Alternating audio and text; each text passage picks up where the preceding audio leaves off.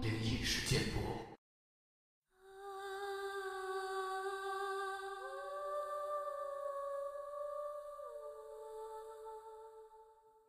嗨，你好，欢迎来到今天的奇闻事件部，我是主播莫大人。Hello，大家晚上好，我是陈默。今天又是我们两个一起来分享故事内容啊。今天沉默呢、准备了一个发生在医院里的一个特殊的经历，是吧？是的，其实呃，今天要讲的这个故事的内容啊，也是之前香港非常有名的一档广播，叫做《嗯恐怖在线》。嗯，同行，不知道大家 不知道大家有没有听过啊？其实呃，之前我们节目当中也录过之类的一个素材，嗯对。嗯，对，然后今天又翻到了这些，感觉其中有很多就是没有录过，但是非常灵异，因为它嗯是当事有意思人直接叙述的嘛，对，就感觉嗯很真实，对，所以今天挑出几篇跟大家分享一下。嗯，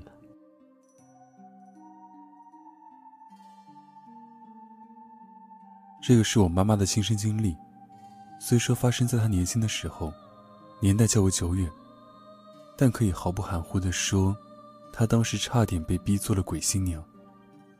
那件事发生在五十年代，当年我妈妈二十岁左右，就在那一年，她患上了肾结石，所以外公就将她送进了那打苏医院治疗。在今天的医疗水平来看，肾结石并非很严重的疾病。但在六十几年前，肾结石的治疗也需要在腰部开刀取出结石，也算是一个比较大的手术。当天手术完成时已经是黄昏，因为麻药作用未完全过去，所以有一个护士陪在我妈身边观察情况。待我妈清醒过来后，护士才离开。就在动完手术的当晚，我妈说，睡觉时总觉得床边有很多人不停地走来走去。但因为夜深的关系，他也没多加理会。隔天，外公来医院探望我妈的时候，旁边病床的一位老奶奶突然指着外公手上戴着的一枚玉戒指说：“这个戒指让你女儿戴着吧，可以保平安。”外公当时一方面觉得疑惑，另一方面也担心这个老奶奶会不会在晚上趁我妈睡着的时候偷走玉戒指，所以当天并没有把戒指留下。于是，怪事就来了。据我妈的描述，当晚自己躺在床上，突然听到远方有人在喊：“小娥，小娥。”我妈的小名就是小娥。尽管听到这样的叫声很害怕，但因为药力发作，慢慢的，她还是睡着了。第二天早上，妈妈惊奇的发现，自己并没有睡在原来的位置，而是诡异的躺在房间内另一张病床上。黄昏时分。外公来到医院，听完妈妈讲述的昨晚发生的事情后，他深觉不妙，于是马上将手上的玉戒指脱下来，用绳子穿好，让我妈戴在脖子上。这个时候，旁边病床那位老奶奶又发话了：“我昨天就提醒过你了，如果你昨天按照我说的，把戒指留给你女儿戴着，就不会这样了。但你又怕我偷你戒指，老实说，我都九十多岁了。”还贪你的戒指干嘛？老奶奶一边说还一边摇头。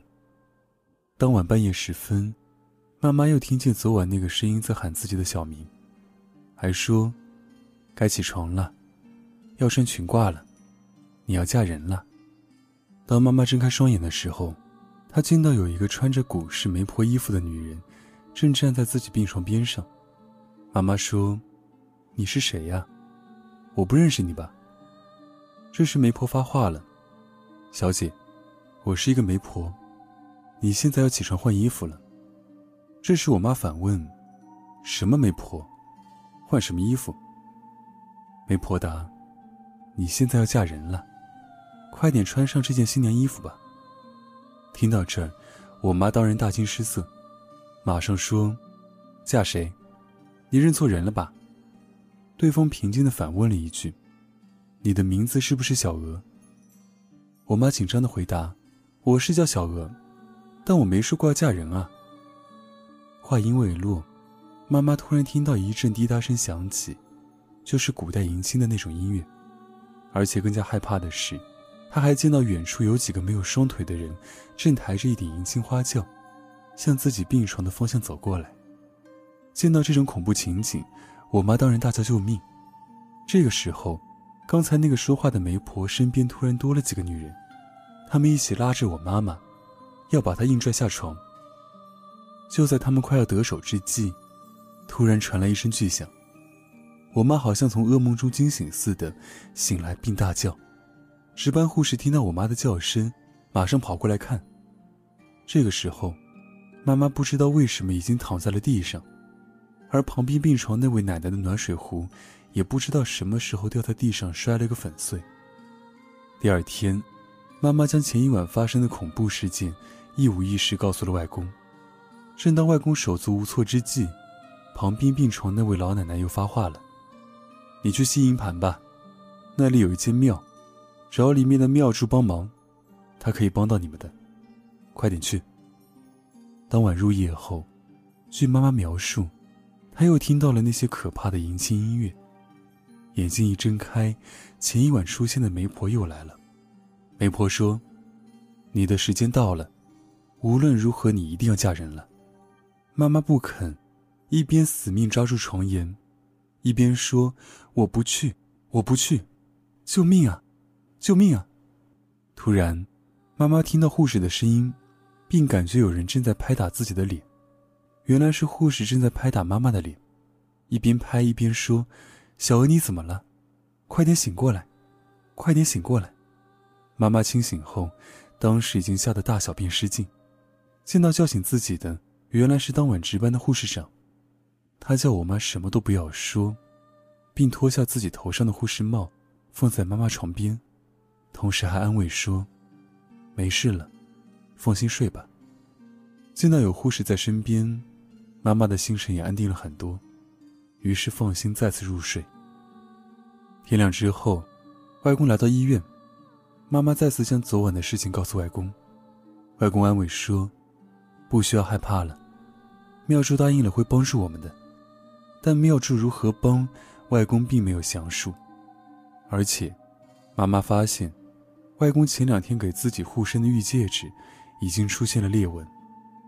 不过，那顶护士帽没有被拿走。一直放在妈妈的病床边，后面亦没有发生可怕的事情，而外公向旁边病床好心提醒的老奶奶说谢谢。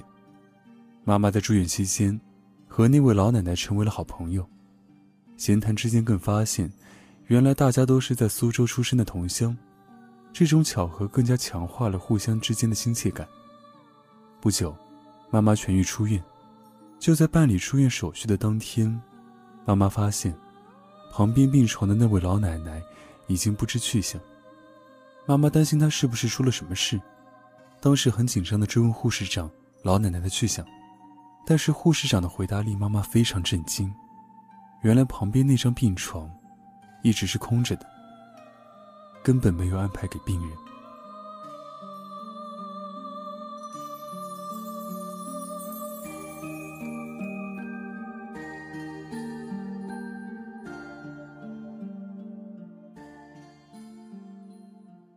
听完了陈默分享的这个故事之后呢，我们来分享一些网友的经历。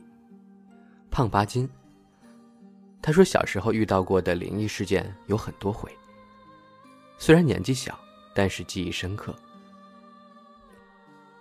小时候在厕所里面照镜子，厕所的镜子正对着门，因为只是梳头，没有关门。我梳着梳着，门后靠近天花板的墙上。突然伸出一颗头，当时吓得一大跳，一回头，却什么都没有。记忆深刻，从此以后我就不敢照镜子不关门了。我一个表哥对我很不好，表面和善，背地里却常常对我很过分的欺负我。一次他来我们家，那时候还是旧式房子。关门的锁是传统的那种旧锁，插销的那种。相信很多朋友小时候应该都见过。当时我还小呢，那个锁安的比较高，我够不到。我和表哥一起出门，当时先走出去，我还在门内呢。当时我心里在想，要把门锁上，不要让这种人进来了。结果突然来了一阵风，锁柄突然立起来，自己插进了门洞里，门自己锁了。外面的表哥啪啪啪的敲门，最终还是我踩着凳子才把门打开的。只是那门锁的太突然了，至今都让我难以忘怀。还有我六岁时，特别贪玩，跑过公路没看车摔倒了，被一位骑摩托车的叔叔从肚子上压过去。由于他看到我有减速，所以我并无大碍。这位大叔人很好，事后亲自来我家提礼道歉。这并不是重点，重点是就在前几年，我做了个梦，在梦里我死了，灵魂到处飘荡，没有人看得到我，这让我很是崩溃。突然在一栋楼里，传了一声重响，随后一个模糊的身影扑向我，当时我直接被吓醒了。就单纯的认为是一个噩梦。几天后，我妈跟我说，小时候骑摩托车撞到你的那位叔叔死了，在汽车修理厂修理汽车时，被吊在上面的铁板砸下来，身体以肚子为界，被切成了两半。我想到前几天做的梦，心里默默的发凉，没敢跟我妈说起这事儿。世界之大。无奇不有，或许存在另一个时空，存在灵魂。毕竟你我只是生活在自己认为的小世界里，感觉冥冥之中好像有什么东西在保佑你似的。还有一个网友说，十五岁的某天下午，我在家里看《快乐大本营》，正笑得像傻狗一样，就切广告。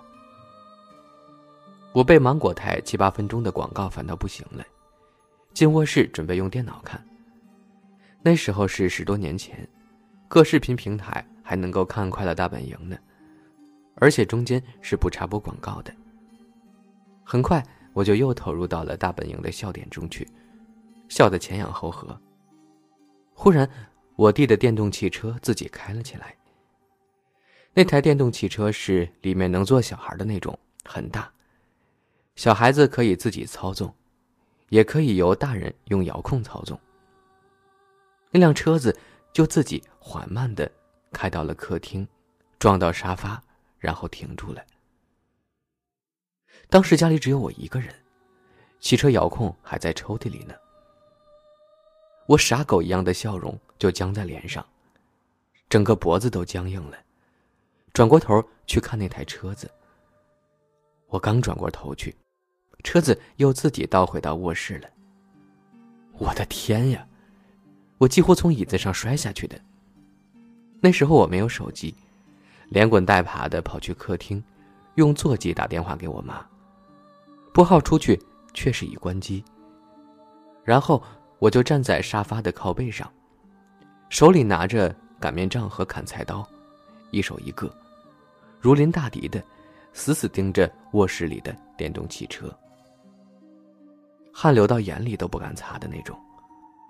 我妈回来时，钥匙插进锁眼的声音，差点把我吓死。看到是我妈回来之后，我哭的嗓子都直了，把我妈也吓坏了。跟她说了这事儿，我俩就把车锁到阳台。等我爸回来之后呢，他还检查了车子，但是那辆车一点问题也没有。大概过了好多年之后吧，本来都要把这件事淡忘了，结果看到温子仁的《招魂》那部电影，又勾起了我内心深处的最大的恐惧。直到现在，我都不知道当时是怎么回事哦，这部电影中有一个片段啊，是小孩的那个玩具车从帐篷里自己滑了出来，而且那个玩具车还不是电动的，只是一个。特别原始的那种带轮子的小木质的车。